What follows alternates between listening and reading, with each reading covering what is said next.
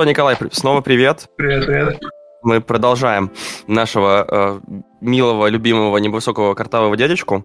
Но на этом э, в этот раз поговорим с тобой все-таки больше о его идеях и о том, э, почему они стали настолько актуальными для нас сейчас, что делало, сделало Ленина, по сути, бессмертным в глазах потомков. Советская власть здесь путь к социализму. Итак, первый мой вопрос в этом блоке начнется с того, что вот для Ленина марксизм как набор идей, это было все-таки средство достижения цели, а не идеология всей жизни.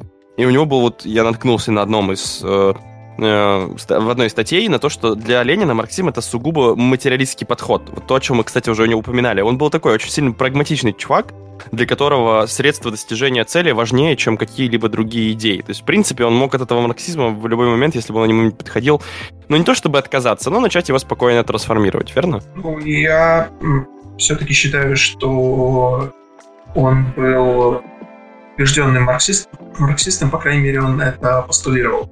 И вот этот вот тезис о э, примате, э, да, базис надстройка, он был для него основополагающим. Э, и во многом э, такой ортодоксальный, скажем так, такой упертый подход э, обусловил, может быть, какой-то несколько ограниченный взгляд э, именно на феномены культуры, на феномены взаимоотношения, допустим, тех же самых полов, да, вопрос гендерный, если можно так его характеризовать, да, все-таки гендерная теория возникает несколько позже, а, а, но тем не менее, то есть а, вот эта вот ограниченность затрагиваемой культурной, культурной проблематики ну, опирается, да, и основывается вот на его такое абсолютно материалистическое и во многом, ну, антирелигиозное. Слушай, давай для начала немножко вообще про марксизм. В чем цимис основной, основных идей, чтобы как бы, для нас обрисовать и для слушателей в том числе? Э, все говорят о марксизме, в целом достаточно много, но в чем вот э, базисные установки марксизма? Чем он отличается от других идей? скажем, в социалистическом поле? Ну, отличие марксизма от э, других э, версий социализма, не марксистского, заключается в экологии рабочего класса. Изначального марксизма, скажем так, марксизма Маркса и Энгельса. Да, то есть рабочий класс является классом, который по большому счету э, совершит историю, да, который станет основой общества и который масштабирует свои ценности, свои идеалы и свой образ жизни, свою философию на все другие классы. Да, таким образом превратив общество в общество бесклассовое.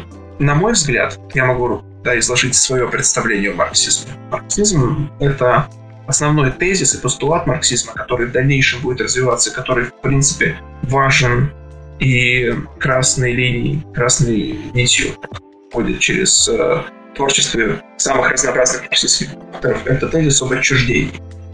О том, что человек в результате своего труда, да, продукты его труда, они отчуждаются от него, он работает, трудится, но он не обладает в полной мере результатами своего труда. Собственность не принадлежит ему, хотя он работает с этой собственностью, но он не вправе ею распоряжаться, он не вправе э, ею оперировать. То есть вот этот тезис, мне кажется, принципиальным, и, на мой взгляд, он, конечно же, коренится в э, библейском представлении. То есть э, марксизм и вот этот тезис об отчуждении это некий, некая вариация исто- библейской истории о изгнании Адама из рая. Человек после изгнания, да, Адам вынужден поте лица и через труд добывать себе пропитание и вот эта вот история изгнания, эта история отчуждения из идеального мира, да, э, она обыгрывается таким образом в марксизме. То есть э, человек отчужден от средств производства, а человек в Библии отчужден от рая. То есть, по сути, ос- основой для марксизма являются рабочие, у которых забрали, если переводить на более простой язык, забрали всю прибыль от того, что они делают руками, а, то есть вот работа на станках, там, на, на фабриках и так далее, при этом они основная рабочая сила, от них зависит все, но прибыль и э, дивиденды с этого они не получают. А получает кто-то там другой, там условный капиталист, э, буржуазия и все остальные, правильно? Да, абсолютно верно. И самое главное, что в дальнейшем этот тезис, он будет развиваться у марксистов уже второй половины 20 века. Да, то есть человек, он, от него отчуждены не только средства производства, не только да, результат его труда материальный, но и он отчуждается как личность. Да, его представление о том, что он должен делать, о его месте в обществе, в мире, о его а, позиции как человека а, с большой буквы, она начинает отчуждаться, возникает вот этот когнитивный диссонанс между тем, что есть на самом деле, и тем, что должно быть. А, и это уже развивается в контексте марксистской там, теории дискурса, да, в марксистской критической теории, в гендерном э, аспекте, да, в современных э, вариаций марксистского учения. То есть вот это... Но то, да, сейчас просто, то есть, но классические марксисты, они еще не пришли, то есть ни Маркс, ни Энгельс, никто из них не пришел, ну, Энгельс в меньшей степени, он на самом деле больше как бы э, там занимался другими вещами. Э, в общем, они не пришли к тому, что общество нужно перестраивать, да, вот в некую такую систему взаимодействия между всеми людьми, вот эта вот система равенства, братства и так далее, это не марксистская идея. Это уже постмарксистские, да, и мысли, правильно? Более поздние, скажем так, более характерные для более позднего марксизма, э, они развились в нем. Но уже зерна определенные по мировоззрению, они прослеживаются уже Кроме того, что, я, что очень важно отметить, получается, ни Маркс, ни Энгельс никогда к революции, вот именно кровавой революции, не призывали. Правильно? Они не хотели ее. Скажем так, они говорили о том, что во многом это, скорее всего, неизбежность, она произойдет так или иначе. Она произойдет по силу естественных причин. Да, то есть э, произойти э, пролетарская революция по Марксу может в государстве, в обществе, которое уже является крайне индустриальным, в котором есть многочисленный рабочий класс, который осознает свои интересы как классовые, да, который объединен единой идеологией, который э, таким образом может себя реализовать.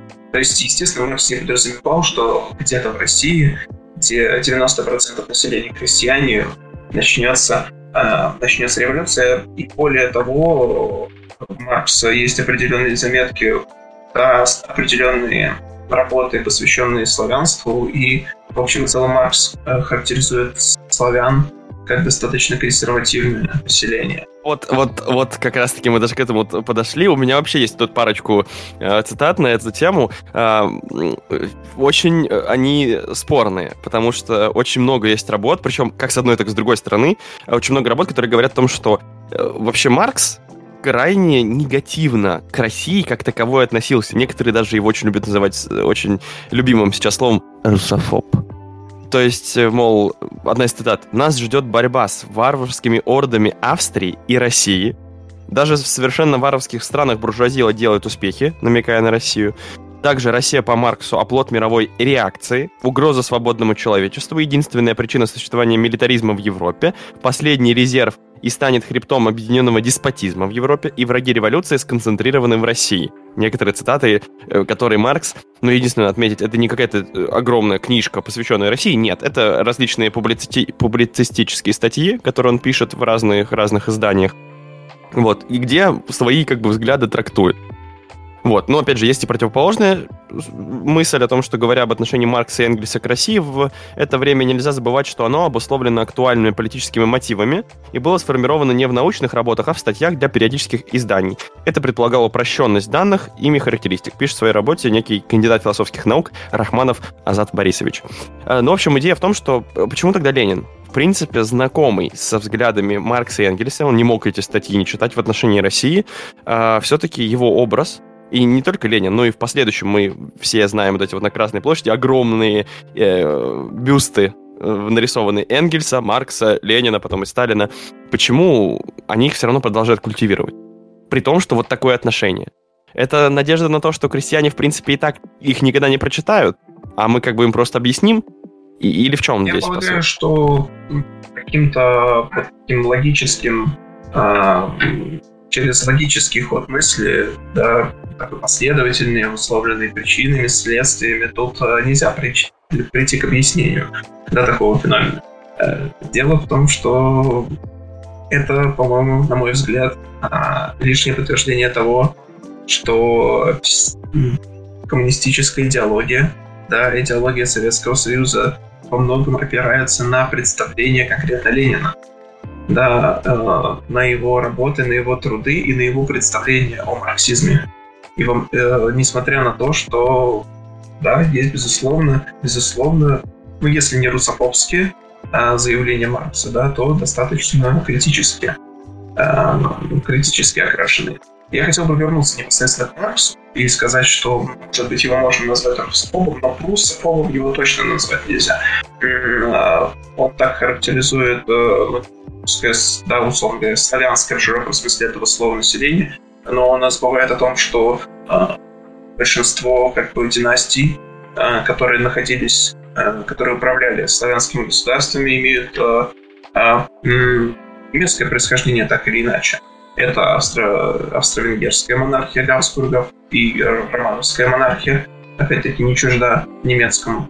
А, и в этом отношении более, мне кажется, справедливым взгляд замечательного русского мыслителя и, политического практика, авантюриста э, Бакунин, Бакунин, который говорил о том, что основным, он считал, что государство является основным, а, основной причиной да, порабощение, государство главный враг. А, а основным а, распространителем да, идеи государства в европейском контексте а, для Бакунина являются немцы. Немцы, германцы в самом широком смысле этого слова, да, ведь германцы приложили руку к становлению большинства э, европейских государств, начиная от, да, от государства франков, да, заканчивая там монархии, там, э, монархиями, ну, опять-таки, германскими, австро-венгерскими, вплоть до России. Таким образом, все-таки, мне кажется, стоит, стоит вспомнить Михаила Бакунина. Мне кажется, что он был в чем-то прав. Да, отца, отца русского анархизма действительно стоит вспомнить. Да, это аутентичная русская философия, и, по-моему, она, ну, во многом опирается не на какие-то индивидуальные да, представления Ленина и на его личный путь, а на какие-то ну, более объективные предпосылки. По крайней мере, это интересный тезис, и с ним можно спорить. Да, а вот, кстати говоря, хоть у нас и подкаст не про марксизм как таковой, но в целом, э, если сейчас с современных позиций смотреть, то, в принципе, идеи Маркса, Энгельса, да и, в принципе, Ленина, они ну, не оказались суперуспешными. Даже дойдя до общества с хорошо, с высокой развитой индустрией, да, уже перейдя от индустриального к постиндустриальному обществу, можем говорить о том, что не, общество как структура не достигло еще а, того положения, в котором оно может э, коллегиально принимать какие-то успешные решения. В общем, я к тому, что государство пока что все, все равно существует еще в формате национальных структур, чаще всего с отдельно выделенными лидерами. Ни, как ни крути, хоть это и европейские демократии, хоть это э, азиатские и восточноевропейские государства эм, сейчас все они все равно существуют вокруг личности какой-то, будь то Меркель в Германии, Путин в России или э, какой-нибудь Макрон во Франции, да. Просто они там друг друга... Где-то они более часто меняют, где-то менее. То есть, в принципе, марксизм уже тогда был порным. И, может быть, именно это Ленин увидел и решил, что это все надо переформатировать. Нас прогнали, разруха снова вернет нас в власть. Это как раз-таки подводка к моему вопросу о том, э, в разнице между марксизмом и ленини- ленинизмом. Но до этого я бы хотел э, тут одну цитатку вспомнить. Был такой Павел, Павел Борисович Акселерот с очень интересной фамилией. Э, он активный деятель партии меньшевиков, и он писал, собственно, в одном из писем Мартову, их лидеру, по поводу Ленина. Вам, и точнее, э, РСДРПБ в целом, то есть большевикам, вам мне незачем напоминать, что с первого дня своего появления на русской почве марксизм начал борьбу со всеми русскими разновидностями утопического социализма, провозглашающими Россию страной исторически призванной перескочить от крепостничества и полупримитивного капитализма прямо в царство социализма. И в этой борьбе Ленин и его литературные сподвижники активно участвовали. Совершая Октябрьский переворот, они поэтому совершили принципиальную измену и предприняли преступную геростратовскую авантюру, с которой их террористический режим и все другие преступления неразрывно связаны, как следствие с причиной. То есть, по сути, он обвиняет Ленина в том, что, мол, Ленин и большевики э, решили, что они настолько всемогущи, что могут наплевать на марксизм, на Маркса, Энгельса, которых они так сильно любят, и привести э, Россию к светлому будущему, перескочив проблему крепостничества, крестьянства в целом. То есть вот эта вот аграрность, аграрный характер государства. И это уже тогда даже русские социалисты об этом писали. Ну, действительно, вот это вот замечание, этот цитата, кажется, говорит о многом. А, я думаю, что из нее можно сделать вывод о том, что ну, не только из нее, скажем так, она меня э, привела к определенному выводу о том, что Ленин является как бы продуктом э, и западноевропейской марксистской мысли, да, э, такой классической, и в том числе после э, оригинальной русской мысли, социалистической. Э, не в теоретическом плане, но, по крайней мере, в плане политической практики. И возвращаясь еще вот э, к твоему мысли о марксизме в целом, мне кажется, проблема политического, политической реализации марксистских установок заключается как раз-таки вот в этом расхождении между марксистской практикой и марксистской теорией. Марксистская теория, она достаточно последовательна, ну так или иначе. Она, по крайней мере, она развивалась эм, через э, логические размышления, да, через э, постановку проблем, вопросов, через э, приведение аргументов. И таким образом она вырос, ну, марксистская теория объективно достаточно влиятельна, в том числе и в кругах э, академического да, истеблишмента в западных университетах ведущих э, достаточно большое количество профессоров, в том числе, которые работают очень продуктивно и в теоретическом отношении, в частности, допустим, э, в контексте дискурса анализа, особенно для меня это близко, поскольку да, одним из ключевых авторов критической э, теории дискурса является Тон Ван Дейк. Да, он марксист, безусловно. Да, и таких, э, опять-таки, Фрейда, марксизм, да, Гам, франкфуртская школа, э, это очень плодовитая эпистема. То есть она очень плодовита именно в плане размышления о обществе, как критическая теория но политическая практика так или иначе всегда была оппортунистической с точки зрения марксизма. Это всегда оппортунизм, и Ленин тут не исключение.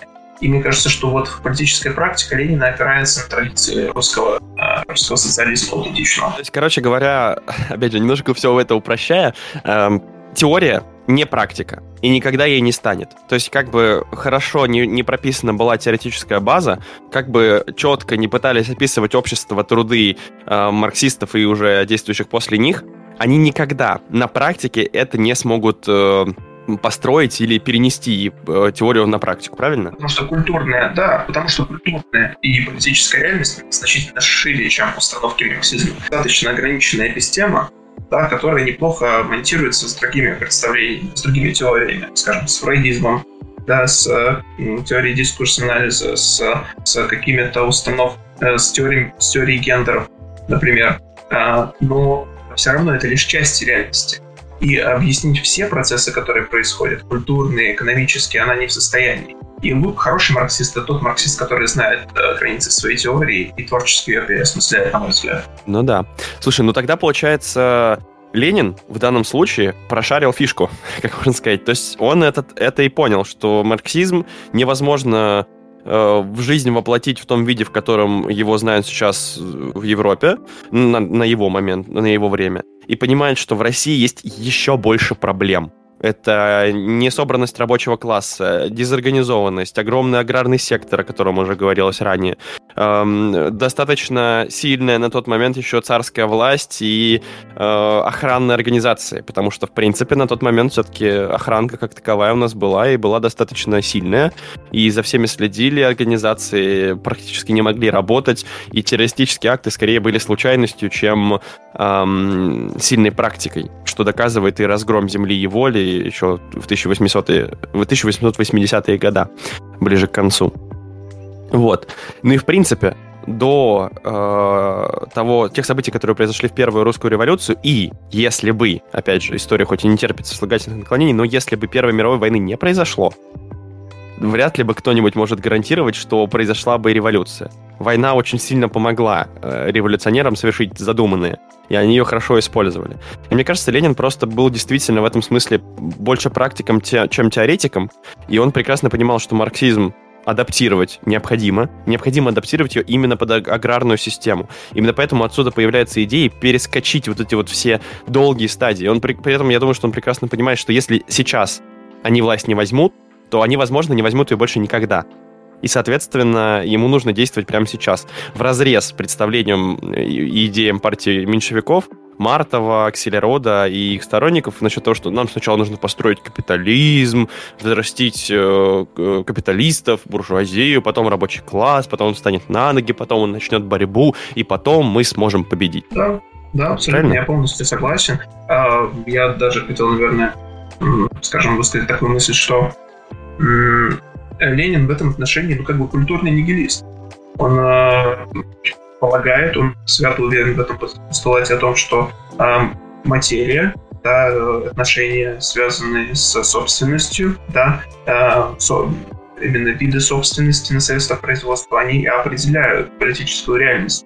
И что за пределами э, как бы, э, вот этих отношений, каких-то явлений, которые могут принципиально изменить да, истории не существует, что это все лишь операции материального.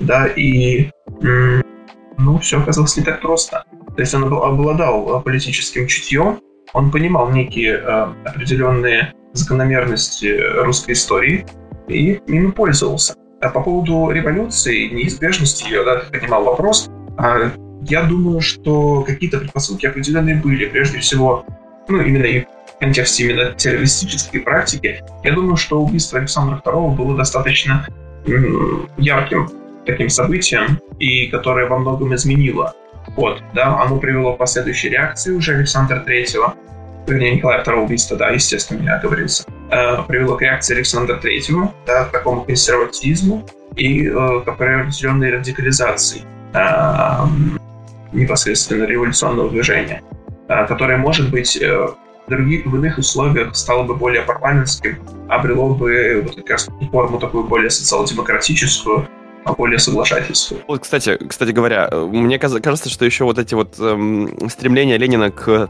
эс эскалации революции и э, не революции, а к эскалации перехода к социализму действительно минуя Э, все вот эти э, капиталистические вещи и что идет в противовес марксизму классическому, это как раз-таки понимание того, что как, если процесс замедлится, то он вполне может перерасти в то, о чем ты сказал э, в прошлом выпуске, о том, что э, рабочие станут те же самыми буржуа.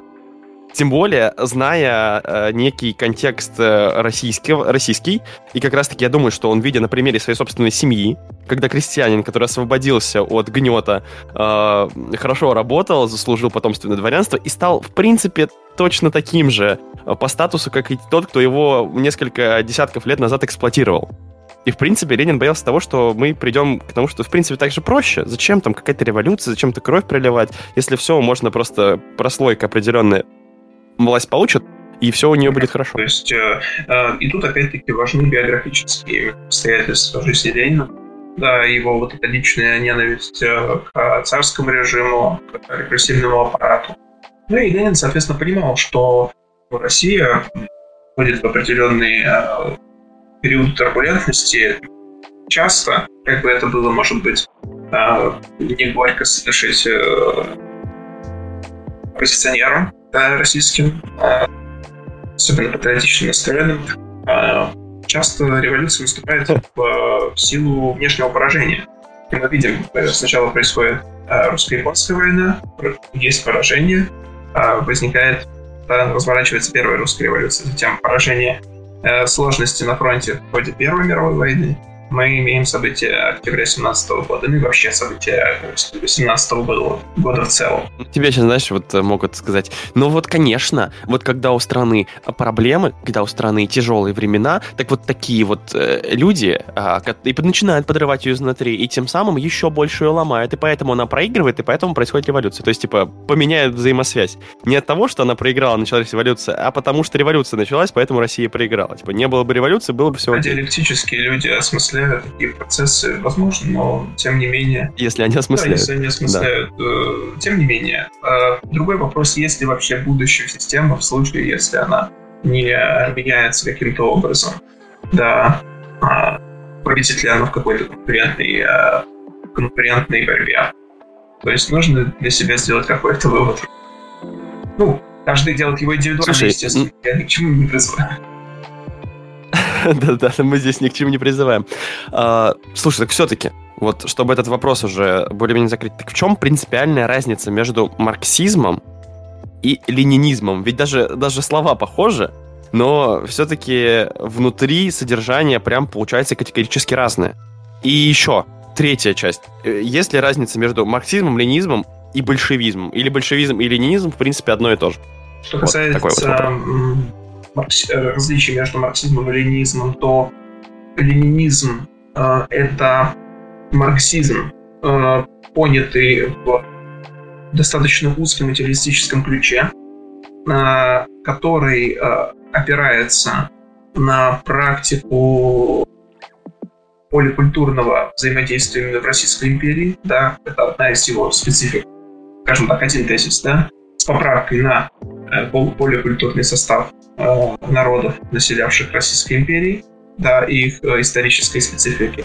Второе, э, и с поправкой на ленинский волюнтаризм, на вот эту традицию общинного социализма, да, вообще не марксистского социализма русского, в том числе русского анархизма, именно политическую практику его. То есть, мне кажется, эти две составляющих, которые выразились в ленинском волюнтаризме, Э, они и отличают его от ортодоксального марксизма именно материалистического. То есть три составляющих. А ортодоксальный материалистический марксизм, а определенный э, да, пафос э, национального освобождения народов и, соответственно, не марксистская социалистическая традиция русская. Без нас некому будет установить порядка распределить работу, принудить к труду. Без нас все развалится и государство распадется. А, в данном контексте мне еще один интересует вопрос. Э... Там, прошу прощения, у тебя был еще вопрос касательно э, Ленина и большевизма, да, расхождения между Лениным и большевизмом. Да, есть ли оно, или все-таки, по сути, ну, Ленин как, как лидер и идеологический и лидер интеллектуальный, по сути, просто усовершенствовал позиции большевиков? Я хотел сказать, что нет, безусловно, э, безусловно, Ленин — это лишь одна из граней большевизма. Да, и в этом отношении принципиально важна для нас э, фигура Богданова, потому что Богданов э, э, как раз-таки и в своем лице представлял вот ту линию большевизма, которая делала упор на культуру, на культурную проблематику, на культурное перепостроение общества.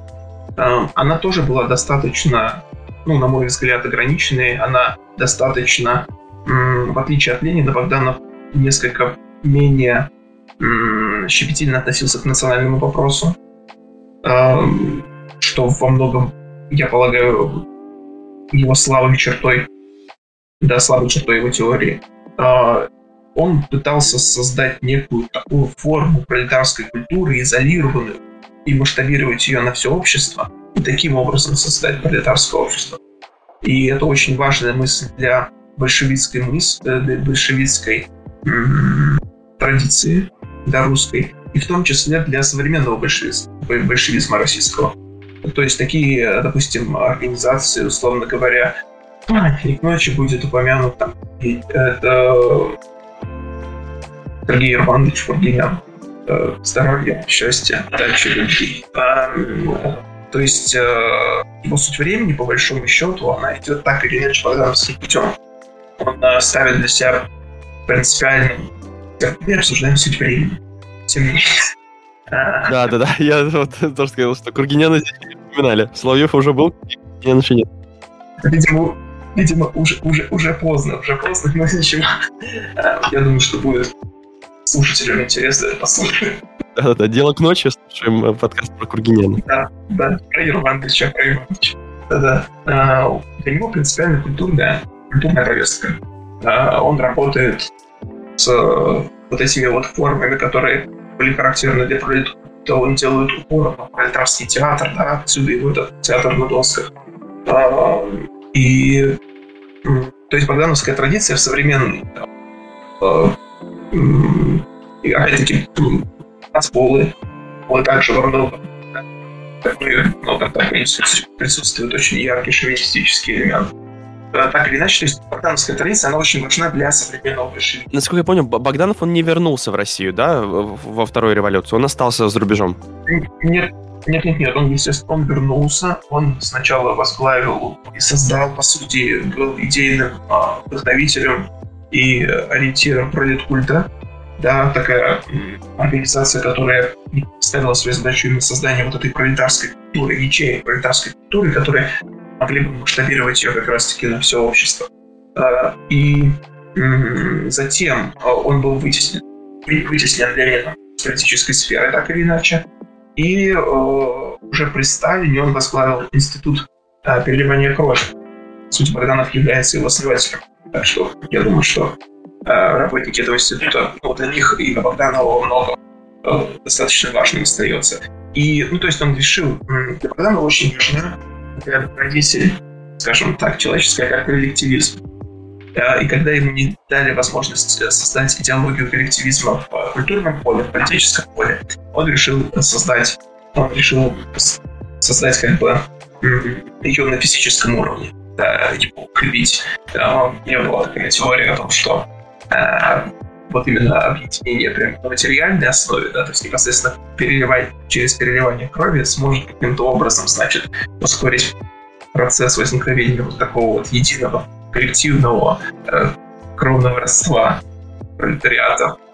коллективного социализма через кровь. Да, да. И таким образом, кстати, видно, что Богданов приходит переосмысляет этот материализм да, ленинский. То есть, воспринимает его прямо биологически, буквально. Да, то есть оно очень прямолинейно.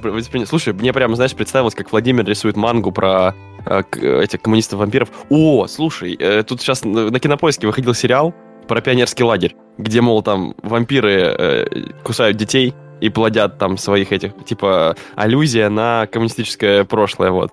Страшные кровопийцы. Я прям такой, вот, идея Богданова. идея Богданова. Идеи, идеи, идеи не умирают, они просто наслаиваются. Появляется новое, но наслаивается Слушай, ну, кстати говоря, по поводу этой идеи э, мягкого распространения, ведь на самом деле, ну, не знаю уж насколько Ленин, но ведь у нас же есть примеры уже внутри советского государства после революции, там, 20-30-е годы, когда э, жена Ленина, э, только что его фамилию, главное, вспомнил, и она у меня вылетела. Женой Ленина, конечно же, была Надежда Константиновна Крупская. И второе, э, жена Ленина и Луначарский. Кстати, я считаю, наверное, его одним из самых талантливых деятелей э, первого совет... ну, первых советских правительств, который занимался культурой. Абсолютно справедливо. У них там вот эта вот идея Луначарского нести вот это просвещение через просвещение, через занятия, и с детьми в том числе, мол, мы все-таки совет... советское общество создадим именно через образование все-таки, да, то есть революция совершилась, слава богу, классно, круто, но сейчас мы должны воспитать вот эту вот Россию, в котором, насколько я помню, а, по данным переписи царского времени последний, по-моему, это 1916 или 15 год, 57, а, если не, если не больше, если не около 60 процентов населения всего еще оставалось безграмотными, даже без первых классов образования. То есть и вот это вот то, что часто во всех там учебниках и во всех там работах ставится в плюс большевикам на первых периодов, это рабфаки, это обучение, обучение людей. То есть давать им образование. В принципе, это вот эта идея э, мягкого распространения, она все-таки себя обрела, хоть и немножко в другой форме, благодаря другим людям, но, как ни крути, и жена Ленина Крупская, которая занималась э, детскими домами, собирала беспризор, беспризорников, воспитывала их, помогала им реабилитироваться и стать нормальными людьми. Ведь на самом деле, что в Российской империи, что вот в этот период между революциями и гражданской войной очень много детей остались без родителей, и кроме того, судьба у них была одна. Воруешь, убиваешь в тюрьму и становишься, собственно, бандитом. Вот. А Крупская пыталась их достать с улиц, пускай некоторые критикуют, говорят, что там были там тяжелые условия, но, мол, сделать их людьми, дать им возможность реализоваться в жизни. Да, да, ты прав, и это абсолютно справедливо. Ты абсолютно справедливо вспомнил о Луначарском. А, дело в том, что Луначарский один из подвижников в свое время был Богданова. Луначарский один из э, членов группы «Вперед» был в свое время. Только потом с нее вышел уже, если не ошибаюсь, в 12 или в 13 году. Может быть, в 11 Ну, период с 11 по 13 год. А, и, а, конечно, Луначарский один из идеологов такого направления в русском большевизме, о котором мы не упомянули, но стоит понять. А, то есть Богданов полагал, что... Вернее, не Богданов, прошу прощения, Луначарский, оговорочка. Луначарский полагал, что нельзя игнорировать потенциал религиозных движений. И религиозные движения, по мысли Луначарского, обладают уникальной, невероятной мобилизационной способностью. И религиозная фразеология, религиозные методы религиозных организаций смогли бы, по его мнению, стать отличным подспорьем в построении вот этого как раз-таки нового э, коммунистического общества. То есть Луначарский таким образом стоит на платформе, по большому счету, э, Богдановской, да, о том, что нужно создавать культуру и масштабировать ее. Но он полагает, что основным инструментом создания этой культуры это создание религи... абсолютно религиозно настроенного по отношению к большевизму человека, э, лидера, который будет обожествлять. В этом отношении э, взгляд Луначарского — это специфический пантеизм, да, то есть представление о том, что Бог — это и есть окружающая нас с вами реальность. Э, то есть Луначарский пытался обожествить само советское общество. То есть мы как бы являемся совокупности своей, когда, ну, условно говоря, мы, да, советские люди в совокупности своей, как общество, являются неким, некоторым божеством, и мы должны жертвенно ему служить. Да, слушай, кстати говоря, вот это, кстати, очень интересная идея, которую ты вспомнил. Мне прям на ум приходит э, такая, такое произведение, как «Моральный кодекс строителей коммунизма», который очень часто сравнивают с э, его текст, по крайней мере, который очень похож на какой-то э, труд. 10 заповедей, условно говоря. Ну, по большому счету. Да, да, да, да. Причем на религиозный труд. Причем, по-моему, э, прям на 10 заповедей. Да, там некоторые фразы, которые использованы в, этом, в этой работе, прямо копируют фразы из э, заповедей. Вот. Э, да-да-да, да, не убей, там вот это вот все. Э, кстати, идея интересная по поводу э, попытки э, религиозного фактора сюда добавить. А вот интересно, Ленин, когда писал свои работы, когда вот, собственно, всем этим занимался, у него было понимание, что вот спустя столько лет, э, когда уже после его смерти, он станет а, ну, символом всего социалистического движения, поскольку, ну, социализм победил все-таки только в отдельно взятой стране у нас, в остальных частях он не, понемножечку будет затыхать. Э, этому способствует еще и э, мировые войны, которые будут происходить. Но в целом, то есть Ленин понимал, что он, он уже стал на уровне Бога, или нет? Вот мне интересен этот вопрос. Или все-таки он не думал, что он уже стал такой значимой фигурой тогда? Я думаю, что он не мыслил в таких категориях, тем более, что для Ленина все-таки принципиальный он принципиальный противник религии, и он очень последователен в этом отношении. Это основная его линия критики э, в адрес Богданова и Луначарского. Несмотря на то, что он достаточно хорошо и позитивно относился к Луначарскому, он поэтому, собственно, и сделал его да, основным идеологом советского образования. А, тем не менее, он постоянно критиковал. Первый комиссар. Да, да, конечно. И именно поэтому, но тем не менее, он очень критиковал его по поводу этих мыслей, да, по поводу этой концепции. И, в принципе, со временем Луначарскому приходилось мимикрировать да, высказывать свою лояльность ортодоксальному диалектическому материализму, а, несколько менять свою религиозную фразеологию, которую он использовал. На самом деле Луначарский, он же дореволюционное время по многом общался в кругах русских богостроителей.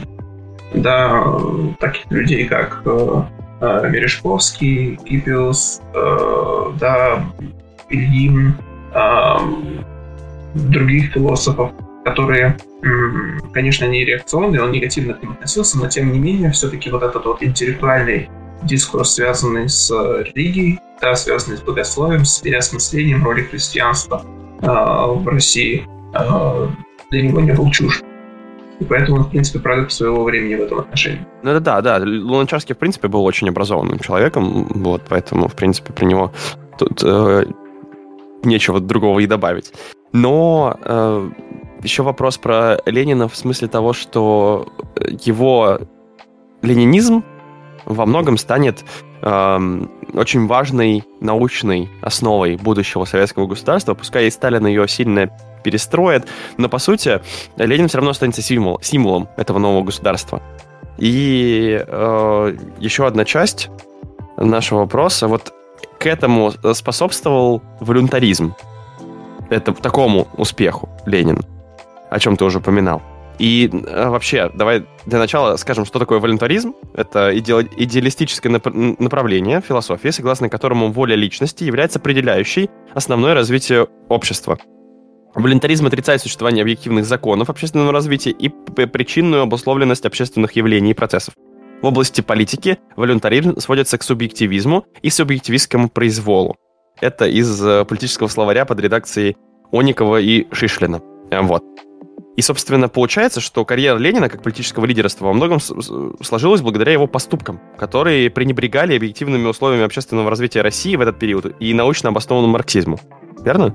Безусловно, я полностью согласен. А, я полагаю, что волюнтаризм Ленина, да, вот эта его сфокусированность на политической практике и некое пренебрежение э, обстоятельствам, да, политическим, работа на себя, прежде всего, да, на укрепление своей позиции в партии, она обеспечила ему такую метапозицию в дискурсе. То есть, условно говоря, Ленин находился как бы над схваткой. Он с, э, заработал себе такую позицию, которая находит, такой авторитет, который позволял ему индивидуально во время жизни своей, да, определять, что хорошо, что плохо, что является марксистским, что марксистским не является вовсе. И, соответственно, вот эта метапозиция, есть такая работа, э, ее Горчака называется, посвященная... В общем, эта работа посвящена пользованию Советскому Союзу да, и неким неформальным сообществом в Советском Союзе. Работа достаточно затрагивает такой, знаешь, э, период, который близок к большинству населения да, э, России современной и во многом апологетическая по отношению к нему. То есть она говорит о том, что некие процессы, которые были связаны с распадом Советского Союза, э, они определялись не ролью отдельных диссидентов, да, отдельных деятелей, политических, а опиралась прежде всего на вот эти вот процессы главного изменения внутри советского сообщества, э, сообщества советских людей, э, на возникновение таких сообществ ненаходимости, которые находились между сообществом диссидентским, словно говоря, и сообществом официальным, между официозом. И вот эта метапозиция Ленина, человека, который трактует политический дискурс, имеет эксклюзивное право на это, затем переходит к Сталину. Сталин начинает определять опять, что является марксистским, а что нет. Да, отсюда его э, работы в области языкознания, критика э, концепции Мара, да, о слиянии языка в один единый. И, соответственно, Затем, после смерти Сталина, такой личности не возникает. Возникает кризис вот этой вот традиции трактовки. И марксистская форма, марксистская фразеология становится неким, неким таким панцирем, под которым бывает любая произвольная, ну не любая, но произвольная, достаточно в широком диапазоне политическая идеология. То есть используя какие-то фразы из Ленина, да, используя какие-то фразы из Маркса, ну, скажем, апеллируя к какому-то канону вот этому марксистскому, можно было продвинуть, в принципе, любую идею, э, так или иначе, в печать. Таким образом, идеологический фонд единый советского государства, он распадался. И поэтому Ленин становится вот именно этой, этим прикрытием. А, да, его тексты становятся неким инструментом э, мимикрии других, э, других идеологических течений. И затем, как бы появлением экономических трудностей, поражением опять-таки внешним, так или иначе либо экономическим, это все привело к тому, что система очень быстро стала разрушаться. Ну да, получается, что в принципе под эгидой Ленина создается целая система маленьких э, марксистских направлений, которые перестают потом в государственное направление. Ну, кстати, еще один интересный вопрос. Вот марксизм он же не предполагал каких-то дальнейших правил по построению и руководству государством. А, в основном он направлен на вот именно такую соци социологическую систему, да, построение общества, а не государства. А Ленин все-таки оказался в тех условиях, что построить общество еще не получится. То есть, чтобы построить общество, нужно сначала подготовить это общество, которое в России не было готово. Вот, и, собственно, для этого нужно сначала создать государство, которое это общество будет строить. И тут, получается, он уже оказался на чистом поле, или все-таки у него были какие-то наработки, э, основанные на марксизме?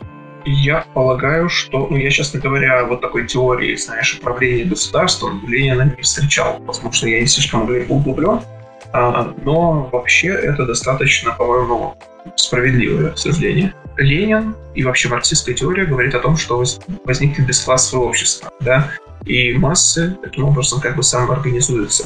Ну, под руководством партии, опять коллективно и так далее. Но какой-то а, выстроенной теории элит, теории да, а, э, руководства государством, э, теории того, как элита должна возрастать, на, на чем она должна основываться, да, какого-то механизма селекции он не оставил после себя. И таким образом мы видим, что в советском государстве, в принципе, при, присутствует определенный кризис, который выражался не в недостатке воли, допустим, да, тех или иных лидеров, а в недостатке их банальной, банальной образованности в, этом, в этой сфере, в сфере, знаю, э, в сфере политики элит. Поэтому, ну, собственно, э, я полагаю, что вот курс теории элит, который мы с тобой оба посвящали, он, собственно, и закрывает эту лакуну. Таким образом, как бы система пытается, система государственного образования пытается эту лакуну закрыть да, не прибегая к теориям, допустим, какого-то демократического комплектования элит.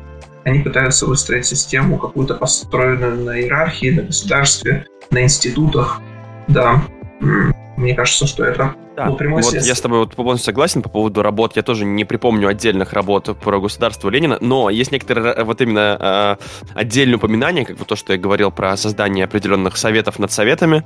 То есть внутри э, советов, да, над руководящими органами должны стоять, мол, те, кто над ними руководит, э, над кем этот орган руководит. То есть, словно, если совет руководит рабочими, то должен быть создан отдельный маленький совет из рабочих этого там предприятия, этой артели, которые будут следить за теми, кто ими руководит, грубо говоря. И вот такая вот круговая поруга, ответственность, мол, она минимизирует э, э риски э, скатывания все это в, в вновь капиталистические рельсы. Но при этом у Ленина много было и сложных вещей, как, к примеру, НЭП да, опять же, это же вынужденная мера. Она идет в, в разрез всей идеологии, которую пытался выстроить марксизм, в, раз, в разрез полностью идет с революцией, то есть с этим боролись капиталистами и буржуазией пытались бороться. Сейчас Ленин понимает, что государство идет, ну, точнее не так, не государство идет, а что страна находится в очень тяжелом финансовом положении, он вынужден был прибегнуть, хоть и временно, к таким мерам. ГНЭП — это новая экономическая политика, которая проходила э, в советском государстве с 1921 года по 1928 год. И, мол, там, замена продразверстки продналогом, который в два раза меньше, дальнейший переход к денежному налогу, право крестьян на свободный выход из общины, допуск аренды земли. Ведь раньше считалось, что, собственно, никто э, землю не может взять. Да, вот только она принадлежит там рабочим, крестьянам и так далее, а все вне не могли. Другие классы общества, они оказались э, э, поражены в правах. Вот, а тут вроде как разрешалось. При этом Непманы, так называемые, да, вот те, кто мог по себе позволить, это могли быть и бывшие кулаки, хотя их там с ними боролись, и бывшие какие-то крупные промышленники. Они э, после этой реформы контролировали 75% розничной торговли. Но при этом они все еще были поражены правах. То есть им дали экономическую свободу, более-менее, но при этом там избирательных прав у них все еще не было. Они не имели права кого-то избирать, куда-то избираться и так далее. То есть такое очень странное формирование, то есть какое-то неполное, не до конца простроенное, хотя и принесло свои плоды, но при этом э, оказалось спорным, и от него в итоге отказали. Да, я думаю, что политика НЭПа была связана с внешнеполитической конъюнктурой. Э, дело в том, что марксистская мысль, она как бы говорит о том, ну и вообще практика большевизма, троцкистская практика говорит о том, что произойдет мировая революция. Тут же необходимо было создавать возникла необходимость создать да, мощное социалистическое государство, и на конкретном вот этом данном э, участке да, суши, условно говоря, огромно, э, нужно было резко повысить уровень производительных сил, да, то есть создать мощнейшую промышленность. И это было невозможно без взаимодействия с передовыми индустриальными государствами, поскольку Октябрьская революция привела к Э, разрыву, резкому разрыву отношений с капиталистами, да, необходим, необходим была определенная пауза, необходимо было наладить определенные отношения, в том числе и с, с ведущими американскими промышленниками, с господином Фордом, например, который смог бы потом за крестьянское зерно, вернее, за деньги вырученные, от э, русского крестьянского зерна. Да, да. Вот, я тут согласен, что это... Я просто к чему НЭП вспомнил?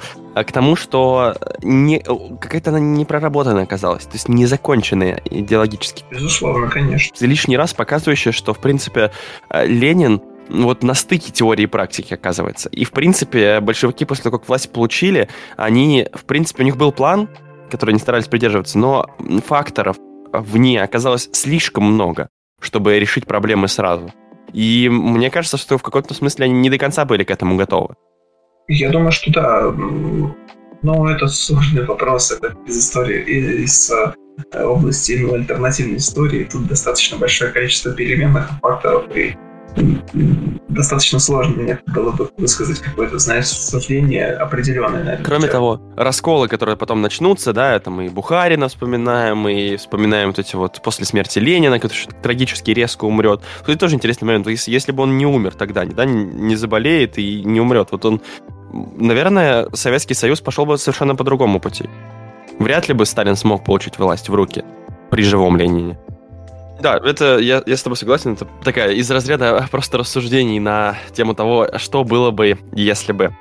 Ну что, мне кажется, второй блок получился тоже вполне себе объемным и очень интересным, хотя все еще есть вопросы, которые бы можно разобрать отдельно, потому что очень большой охватываем нами период. Но мы постарались об основных вещах, что составляет идеи Ленина поговорить и э, обсудить эти вопросы.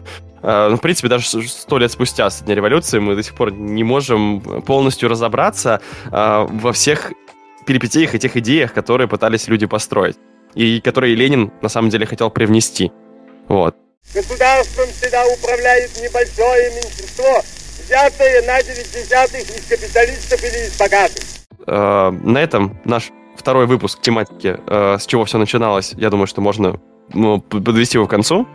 Да-да. Я надеюсь, что было интересно, и что в любом случае достаточно полезно размышлять всегда на эти темы, как минимум, с точки зрения индивидуального, культурного да, раз, э, развития. И вообще это просто интересно. Да, возможно, э, это может поможет кому-то создать какую-то более, более последовательную с точки зрения политической практики. Да, да, мне кажется, изучение это всегда важно, собственно, чем мы и занимаемся э, на наших, собственно, занятиях в, в, в университетах, чем занимаются историки. Они пытаются, изучая прошлое, привнести в это будущее современное что-то что-то новое по идее, и что-то создать. Хотя э, Клименко очень сильно бы ругался на эти слова, что историки ничего не создают, как он нам заявил э, в магистратуре. Они лишь изучают и наблюдают, но ни в коем случае ничего они не создают. Создают это там вот эти вот ваши политологи, вот эти вот, это вот это грязные все штучки, грязные профессии. А вот историки чистые, настоящие, они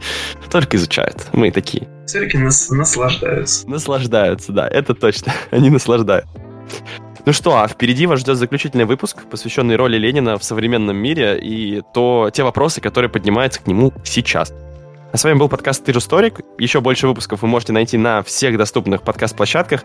Мы хотим создать вокруг подкаста уютное комьюнити увлеченных людей историей, а поэтому, если вам было бы интересно, сегодня вам было интересно слушать, то пишите комментарии, ставьте нам оценки в Apple подкастах или там, где вы слушаете нас. Это даст нам возможность расти, развиваться, делать наш контент еще лучше. В описании вы, как всегда, сможете найти почту для связи, наши инстаграмы, а также инстаграм нашего гостя. Спасибо, что были с нами. Скоро услышимся. thank you